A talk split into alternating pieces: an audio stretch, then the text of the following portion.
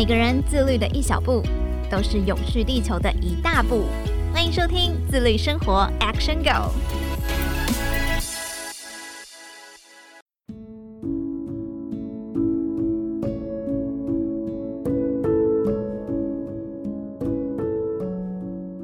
位听众朋友，大家好，欢迎收听自律生活 Action Go，我是怡璇。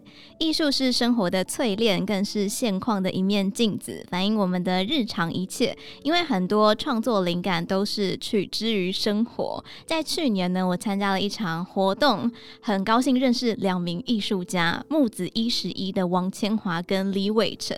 当时我就被他们的创作给吸引哦。那个创作是用垃圾焚化处理后的底渣所做成的。非常的特别，最近他们又刚从金门驻村回来，今天很荣幸邀请到了两位来到节目当中，和大家分享他们的创作心路历程和金门驻村的心得收获。欢迎千华跟伟成。嗨，大家好，我是千华。嘿，大家好，我是伟成。其实我真的比较少看到，就是有艺术家会组成团体，因为通常艺术家他们个人的风格跟气质都非常的鲜明，通常自己就非常亮眼了。但是你们却在去年，就是二零二二年的时候，组成了木子一十一。我记得千华是从东京艺术大学艺术学部毕业的嘛，然后有在日本驻村创作。伟成就是台湾师范大学美术学系毕业的。那是什么样的契机跟原因，让你们两个想要组成木子一十一这个团体呢？其实我在东京一大的时候，我读的科系就比较特别，他会很要求来自不同文化或是不同媒材的艺术家一起合作。觉得这种大家一起合作有趣的感觉，有延伸到我后来到驻村中心工作啊。那个时候我就一直在想，说我回台湾之后，我想要成立一个工作室。伟成呢，他身为我的男朋友，自然而然就成为了我的 partner，就是。第一次的契机是我在研究所的时候作品做不完，他那时候刚好辞职，所以他就来我学校帮我做了一阵子的作品。合作，合作，合作，合作。我们两个就一起在讨论说啊，我们要怎么样让一个概念形成？比如说我们动向要怎么拍啊，或者是我们装置要怎么做？那算是我第一次很深刻的跟另外一个人完成一件事情，然后我超级喜欢的。所以后来回来台湾之后，就有慢慢的在各式各样不同的机会一起创作。是原本王秋老师在日本的驻村中心工作，那时候就刚好遇到疫情的关系，国际艺术村暂停营业，所以就只好先回来台湾。然后我们那时候也是刚好遇到一个做公共预算的前辈艺术家，带我们进去做公共预算这个行业里面。所以其实两位，我刚刚在录音前有稍微聊过，他们其实是大学同学。嗯、然后千华呢、嗯、是后来研究所到了日本念书，刚好参与到一个日本的驻村计划。嗯、可是因为就是可能疫情的关系，所以没办法继续下去，就回来台湾了。之后才跟围城一起成立了木子一十一这个工作室。嗯、然后也很幸运的遇到了前辈朋友，带着你们一起做公共艺术。但是如果大家有 follow 木子一十一的社群，你会发现其实他们的创作跟自然生态啊，有蛮紧密的连接。他们还有个 slogan 叫做“用创作慢慢的阅读土地”。想要问一下，当时为什么会想要以这个方向来做创作呢？又是怎么样去阅读土地？因为我觉得“阅读”这个词真的非常非常的特别。一般都是说感受土地啊，或是认识土地，但是你们是 reading。一开始会有这个 slogan 的话，其实也是跟公共艺术还蛮有关系的。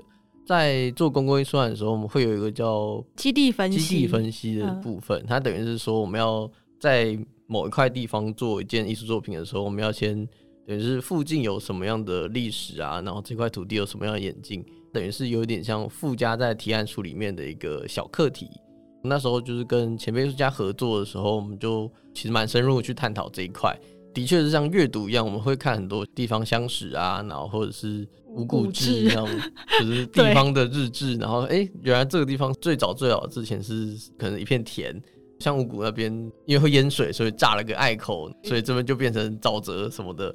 然后我就哦，这个好有趣哦，我们可以拿来做题目。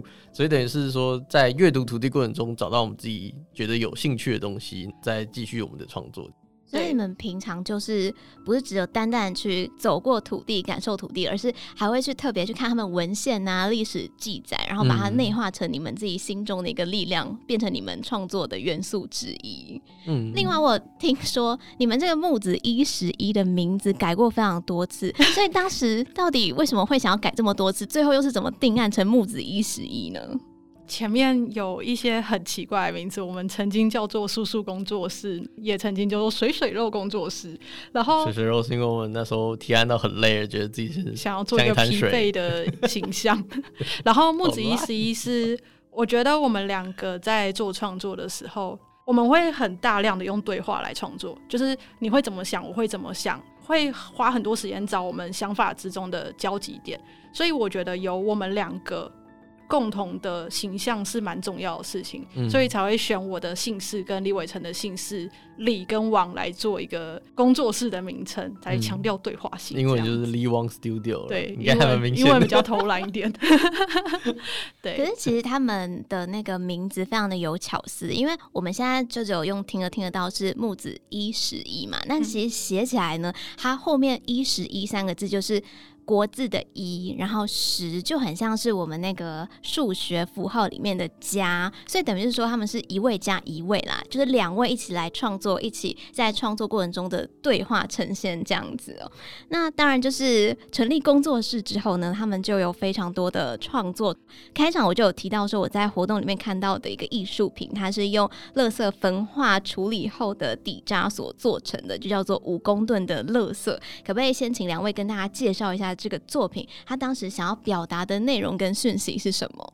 这件作品，我想要先讲一下我们当初第一次看到筛分厂还有焚化炉里面的场景。那个时候，宜兰县环保局他们丢出了一个题目，说有没有艺术家可以帮我们用再生这个主题，然后使用焚化再生粒料这个材料来做一件作品。就觉得太有趣了，就听了他们说明会。他们说明会那天呢、啊，就带我们进去焚化厂里面。大家可能平常都不会想到，我们垃圾丢掉之后，最后会是什么样子。对，所以那天进去之后很震撼哦，它是一个非常非常非常大的建筑。我们是从二楼、三楼往下看，就可以看到很多垃圾。有一个很酷的北北，他就在操作摇杆，操作一个像娃娃机的东西。把垃圾这样滋滋拿起来丢进焚化炉里面，对我们来讲，那是我们第一次感受到垃圾的量体，所以那种震撼感变成是为什么我们五公吨垃圾那么强调体积、强调重量。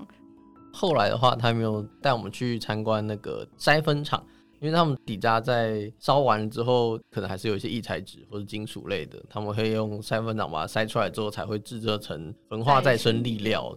我们在里面的时候，就它是一个很大的筛分装置，然后它会不断把底渣弹弹弹、倒倒倒过滤出来，还有磁铁这样，也会把那个金属类的把它分出来。对，他就会介绍说他们有筛到的很有趣的东西，像是金属类的话，最多可能就是硬币。大家不小心丢掉了十块、五十块。走廊就是平常在里面工作人的收藏品，三个桶子里面就是三种不一样硬币，再一个桶子就是钥匙啊，有的没的奇怪的金属小零件。我觉得这个很特别，因为一般不会有太多的机会会去参观这个垃圾焚化厂，所以这是你们在垃圾焚化厂上面所看到的，就是现象这样子。嗯，对，就是那一次之后，我们才知道原来我们对丢垃圾这件事情的距离有多远。丢到垃圾车之后的的故事是什么样子，嗯，都没有人感受过，然后我们就很想要把这个故事再用比较舒服的方式做出来。所以最后你们是决定就是使用垃圾焚化之后烧完的那个百分之二十趴的底渣来去制作成你们的五公吨的垃圾。嗯、对，我们五公吨垃圾这个作品，我们用了一个 slogan 叫做“休息作为一种再生”。我们用休息来回应“再生”这个词。我们计算五公吨的垃圾差不多就是三公尺乘三公尺乘三公尺的立方体。我们使用了二十帕这个词，计算出二十帕体积在立方体里面大概是多大这样子。其实底渣它在使用上的话，最好还是可以跟水泥固化。现在底渣会造成问题，譬如说台南那边就有人会偷偷的把底渣倒掉。嗯，但是底渣它毕竟有很多不一样的成分，有的人可能会偷丢电池啊，或者是偷丢重金属，这些东西到土壤里面都会导致农田或者是一些种植物重金属化，就是它对土地没有很好，所以我们后来才会选择用，其实政府也是选择用水泥把它包起来的方式来去化它。所以就是你们的创作用水泥把它包起来，就会对土地没有什么太大的影响。确实。然后还有就是，其实宜兰立泽它的焚化炉是专门收民生垃圾的，就是它没有收工业废弃物，所以相比之下的话，它的焚化再生力料就会比较稳定。他们现在有在做内容分析，然后去让它有一个有点像再生，就是把这东西去化，就是希望大家可以在使用这个东西，然后他们想卖，譬如说当建材啊，嗯、或者是当铺料，其实他们很认真的在做 SGS 啊。可是一般人听到哦，垃圾烧下来，这东西一定很脏，一定很有污染，但是他们真的很认真的想要破除这一点。嗯，对，所以我觉得我们的作品一部分为什么要做横切面这件事情，就是希望大家可以很清楚的看到里面到底有什么东西，不会是想象说啊重金属，而且因为乐色都不一样，所以每一次烧出来的底渣，它里面的切开面也都会完全不一样，这也就造成说，哎，你们的那个艺术品啊，其实你们。这一次做完之后，下一次如果想要再做，也会呈现不同的一个风格跟呈现哦。那你可不可以跟大家分享一下？现在大家听完这个五公吨的乐色，觉得很特别，很想要去看。那你们这个五公吨的乐色是在哪里呢？其实你在 Google Maps 上面查五公吨的乐色，我们有做地标哦。对，在你去宜兰县政府环保局的话，你进去里面也可以看到，它现在就是一个常设作品在那里。我们那个时候在做立泽这个地方的资料调查，我们就读了很多。其实立泽简这个地方以前是大城市，诶，它有一个牙医诊所，就是那里以前是大港口。但是因为后来东山河截弯取直的关系，所以又建火车站，所以那边就慢慢没落了。而且我们有一个很喜欢很喜欢是，其实那里以前是哥马兰人住的地方，嗯，然后立泽简这三个字意思是休息之地。所以我们才会这么重视休息作为再生这件事情。因为我很希望大家看我们作品的时候，可以再更深入一点点的理解到这个地方的。过去啊，一些小脉络这样，所以其实你们的五公吨的垃圾完全就是跟那个地名结合在一起。对，它就是一个休憩的地方，嗯、而且它也非常的结合大自然。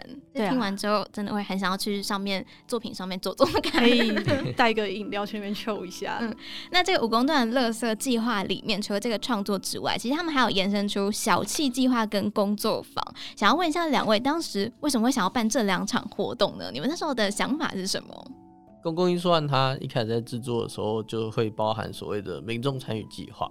这个是政府，它有点像是说，啊，你做完这个艺术案之后，可能要跟周围的居民啊，或者是使用这个地方的人，就是有点互动性，而不是只有放一件作品在那儿。我们的话选择是第一个是有点像是我们作品的延伸，然后用我们再生力料磨石子的方式再做一个杯垫。给那时候是那个时候是哦，那个时候他们来制作这个水泥杯垫。那个时候简小姐就是我们的承办人员啊，她就说哦，有一群志工，他有可能未来会介绍你的作品。然后我们就想，好，那我要让他们知道我们作品怎么做的，我要让他切身感受，所以 我们就设计了这个工作坊。他就是试着用把底加加在那个水泥里面，再慢慢把它磨出来，然后看。横切面长什么样子？小鸡计划的话，其实因为我们做的是一个空间，希望它在制作完成之后，除了休息之外，还有另外的一个用法，这样的感觉。嗯，所以我们想要说，就是可能邀请三分厂的工作人员呐、啊，不然就是环保环保局里面的人，然后来我们的作品旁边，可以在那边休息，吃点点心，然后聊天。我们想要办这个活动的原因是增加一些大家使用它的想象。嗯，可以想象说，哦，我们筛粉厂以后要办趴，我就可以在这边办。如果塞分厂员工做了什么小东西啊，也可以在我们那个展演空间展。我觉得这样蛮棒，因为通常大家对于艺术品啊、嗯、都会有一个距离，他们会觉得啊，我也不是艺术家，我不懂这个是什么创作，然后完全不知道什么理念，就可能对他的想象就比较没那么多。可是如果参加了这些活动啊，去接近这个艺术品，就可以呃让这个艺术跟大家的生活可以更近的距离，这样子。而且是不分年龄层都会坐在你们的那个创作上面。嗯、哦，我有一个想要补充，就是因为我们常常跑到那边做作品，然后后来就跟塞芬厂员工比较熟，他们就会跑过来跟我们聊天。然后我们作品啊，有刻意在中间做一个洞洞，嗯，那个地方。他们就跑过来说：“哦，我们以后可以在这边烤肉吗？”所以，我们其实有约 以后要跟塞芬厂员工回去那边，然后在我们作品上烤肉，这还不错哎、欸。对啊，而且因为通常大家可能会想说啊，那个艺术品是人家艺术家创作的，如果我们在上面可能在那边乱做其他事情啊，跑步什么，好像是对艺术家不尊重。可是你们两个是非常欢迎大家在上面做任何事情。对，对哦，好像塞分厂的老板娘还有跟我说哦。那以后我妹妹也许可以在这附近办婚礼之类的。哎、欸，对啊，对，因为就是小七计划后来的形式，我们有挂花圈，然后大家在附近走动。嗯，其实那个氛围还蛮秀的。你有想过在乐色场办婚礼吗？没有、啊。但是其实这还蛮有意义，因为大家不会想要进去乐色场，所以用这种机会进去，然后了解这个议题也还不错。而且非常的有创意。对，那除了这个小气计划跟工作坊之外，在那个 YouTube 上面，我有搜寻到两位有在这个五公吨的乐色上面拍了一个纪录片，非常的唯美文情。要不要跟大家介绍一下这个纪录片呢？这纪录片是我们找了好几家做纪录片的厂商，然后其中我们终于遇到一家叫做行人设计的导演，他叫何敬亭。小何呢，他是一个非常非常有想法的导演。我们那时候就一直在讨论说，我们这纪录片要怎么拍。因为我拍纪录片的时候，我不会想要很说教式的一条一条跟人家说，哦，我们的理念是怎么样子，然后怎样怎样。然后我们就想说，要用触觉作为主题来拍。他就说好啊，要用触觉的话，他自己刚好有现代舞的背景，我们就有用一点现代舞的感觉来拍了这个纪录片。刚刚听起来那么心虚，因为我们两个没有现代舞的背景啊，所以就我也是就是跟小何说，就其实我们的主题是这样子，你可以当做是你自己的创作，尽情的使唤我们。所以我们就特地听他的话，买了白色的衣服，然后脱了鞋，在十二月的冬天里面跳舞。其实这对我们来讲是很有趣的体验，因为我们很少用肢体去描述一件事情，这也是很难得的经验。因为平常就是可能动手去做那个创作，可是你没有用肢体或是律动感去呈现出来，我觉得也蛮特别，说不定会在未来的作品里面也会有相关的呈现。还有一件事情是，就是因为这次跟小何合作，其实还蛮愉快的。然后小何自己本身也有一群做表演艺术的朋友，所以后来他们有提了一个国艺会的计划，就使用我们的作品当背景，来在上面做一件叫做《We》的现代舞作品。对我来讲，我们的作品能够再被其他艺术家诠释一次，是一件很幸运的事情。嗯嗯，这也就是一个认同啦，就是 大家很喜欢你的作品，然后整个理念呢、啊、又让大家印象深刻。那其实，在今年初，也就是二零二三年初的时候，大概三月的时候，千华跟伟成有到金门去驻村，一直到六月才回到台湾。可不可以先跟大家分享说，这是一个什么样的计划？当初怎么会想要去金门驻村？其实金门驻线的话，它其实很早之前就有这个计划了。之前有就有关注这个计划，然后我们刚好时间也是报名期，我们就偷偷看，做一些金门的背景调查，然后招助题，然后去提案。很幸运这次有上，所以我们可以去金门那边，然后驻线四个月。啊、呃，我想补充一点是，为什么我会投金门这个案子，是因为之前你也听到我们一直讲公共艺术案，公共艺术案，对，它这个案子呢。优点是我们身为很年轻的艺术家，我们可以有比较大笔的经费来做我们想做的事情。但是缺点是，它从公告到提出提案，我们只有一个月的时间准备。所以，我们如果要去读，譬如说我们刚刚提到二重疏洪道的抗争史，或者是我们要去提宜兰立泽简的背景调查，我们其实要很密集的做，然后我们很难去那边生活，然后体会再做作品。所以我们一直在找一个机会，是有没有可能去某个地方住长的时间，然后做有各式各样可能性的作品。金门就有这个机会。听说这也是两位第一次去金门，自己独立旅游的时候也都没有去过。那你们在去金门之前，对于金门有什么样的想象？我们两个很喜欢生态，对不对？对。然后我看了一个纪录片叫《山海经》，它是金门一个非常非常重要的纪录片，主要是在讲一种叫三级后的生物，它的栖地被破坏的故事。其实金门过去因为军管时期，就是那时候比较严肃一点，大家就比较少去开发海边啊，或者是禁止下海，对啊之类的，所以那边的生态一开始是非常非常好的，只是最近因为关系比较缓和了嘛，然后大家可能对海岸线有各式各样的想象，所以那边土地跟人之间的冲突又开始变大了。然后我那时候看一四年的纪录片，他那时候就已经很担心说：“啊，我要盖这个商港后，以后就没有地方住了。”所以我一开始很担心。后来还有查到什么孔雀外来种的问题啊，各式各样的。所以我们一开始去提案的时候，我们主要是去观测人造设施的。这是我确定我可以体会到的、摸到的东西。就是在台湾的时候，我们先设定，嗯，那边可能西园盐场有产盐，嗯、所以我们就有点像是用盐来比喻水泥跟人造物那种保存跟固化那种感觉，去先做一个在台湾的设计。我们那时候在做很多很多奇怪的讨论，然后其中一个讨论是金门他们的河流啊。有一种河流，它会为了公园嘛，它不想蚊虫，所以它就会把河岸用水泥固化。哦，对对，他们的理由是比较干净、比较舒适，然后可能小朋友玩会比较开心。你有看过烟雨吗？鱼竿？有有有。对，我们觉得把河流用水泥固化，其实跟鱼竿有点像。我们都是为了某个目的，去让它尽可能的简化，变成某个状态的可以保存的东西。我们那时候是用这个。想法去提案的，所以这就是在去金门之前，你们对于金门的想象，还有想象自己可能做的作品出来，这样子。没错。那你们去到那边，就是从三月到六月嘛，总共四个月的时间。你们对于当地的观察和想法有什么样的转变？转变还蛮多的。然后我们住在金门的最东边，嗯，有一个叫大地的地方。我们住在限定古迹里面，对有五星泉古宅。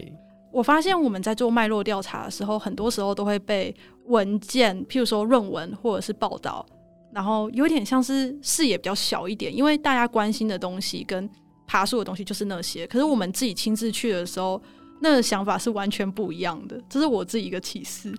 在那边，我们的想法是金门的生态还是很好，而且它很有趣。就是你从金门的最西边到最东边，你可以看到人跟环境。相处的变化，就是最东边是一个，嗯、他们还是渔村，然后他们有传统部落。我们现在看街道是直的，对不对？对，他们的建筑不是哦，他们的建筑是长出来像大树一样，你知道吗？他们是很乱的，你进去里面会迷宫。他们每个聚落都是，你可能走一条路，你就要左转，然后再右转，再左转，你才可以到 A 栋房子。那边 Google Map 可以用吗？可以啊，还是可以，勉强可以。骑摩托车可能会比较难一点，走路的话可以。对啊，蛮特别。那最西边呢？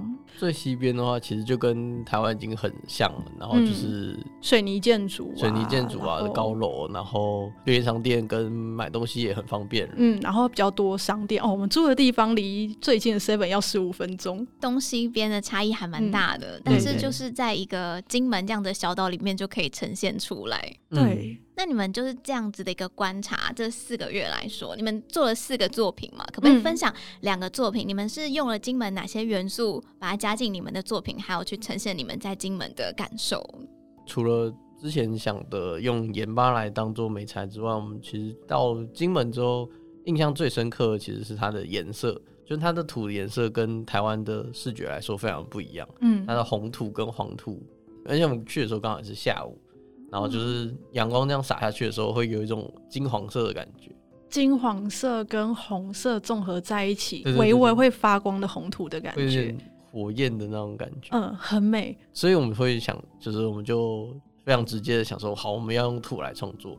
而且毕竟我们都是水墨组的背景，一开始是想说用拿土来当做颜料来做一些平面的创作，但是后来等于是更加直接的想用土这个媒材来做立体作品。所以，我们后来有做了两件土的作品跟两件盐相关的作品，等于说我们两个人各自用这两个媒材来制作。我的土的是用这种来自日本的技法，它叫做抖落蛋狗，它其实是给小孩子玩的玩具。也是用玻璃瓶把土反复抛光，让它有一种变成像石头一样的感觉，然后它会变成一个非常明亮、非常整洁的一个土球。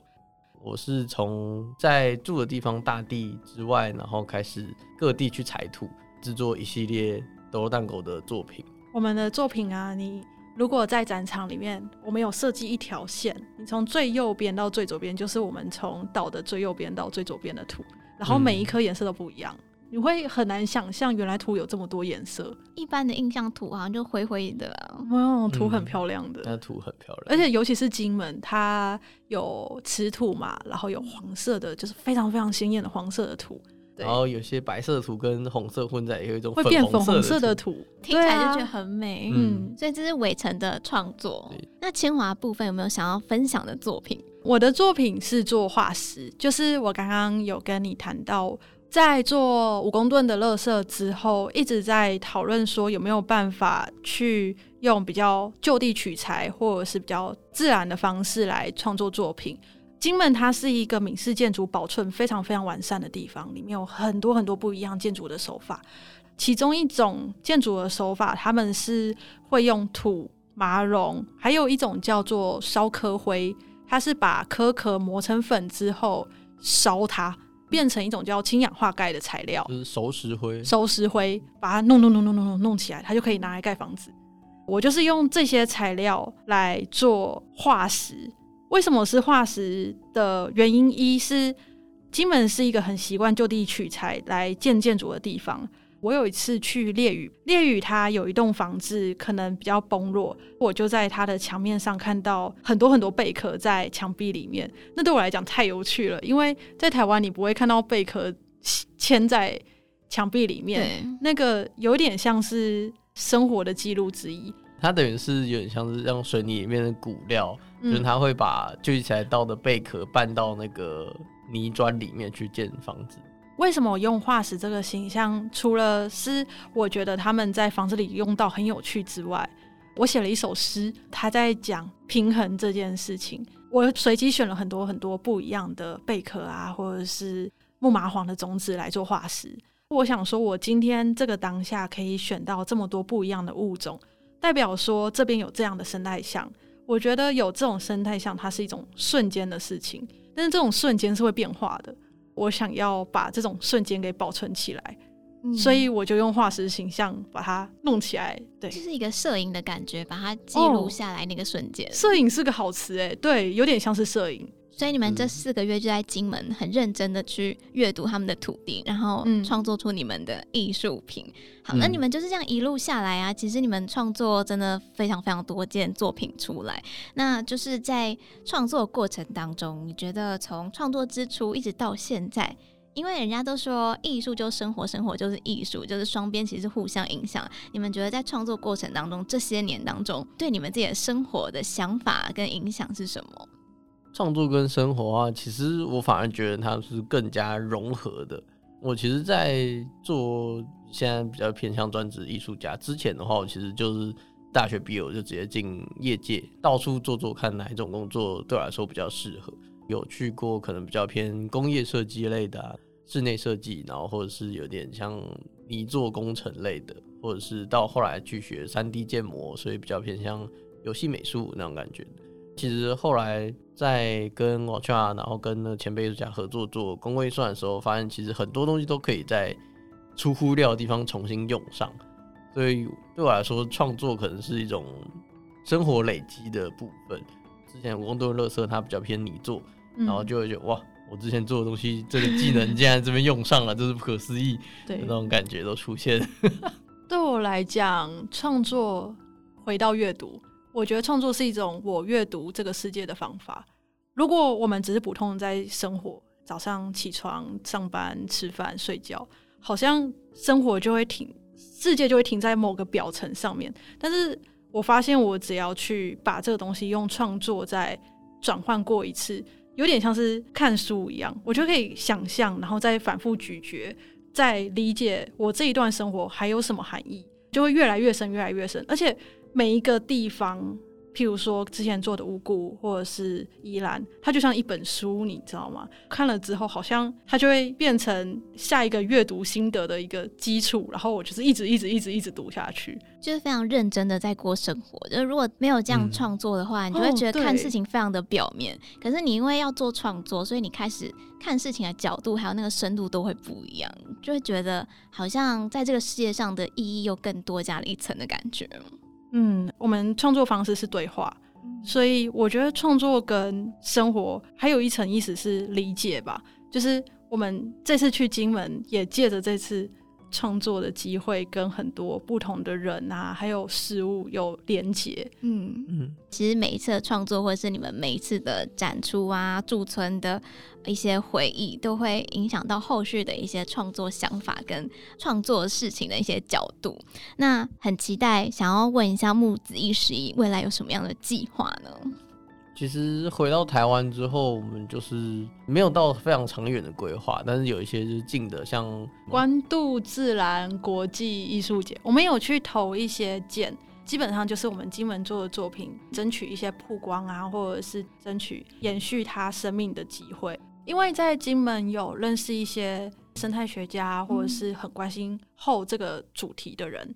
我们未来想要试着用三级后作为主题，看能不能在世界各地找到跟金门的后的处境是一样的地方，然后试着跑到那边去做作品。因为金门后的处境是好像大家都觉得这是一个小问小小的事情，但是这个小小的事情在世界各地都在发生。就是有什么机会就把握这样子，然后让自己的艺术品可以让更多人都看见，甚至就是影响他们的想法这样子。那木子一十一呢，就是用创作来慢慢的阅读土地，希望可以透过这个创作的梳理过程，去找出一些土地的脉络，分享给所有的大众哦。非常期待木子一十一未来更多的作品。那今天非常感谢清华跟伟成的分享，也谢谢各位听众朋友的收听。那我们。就下次再见喽，拜拜，拜拜，拜拜。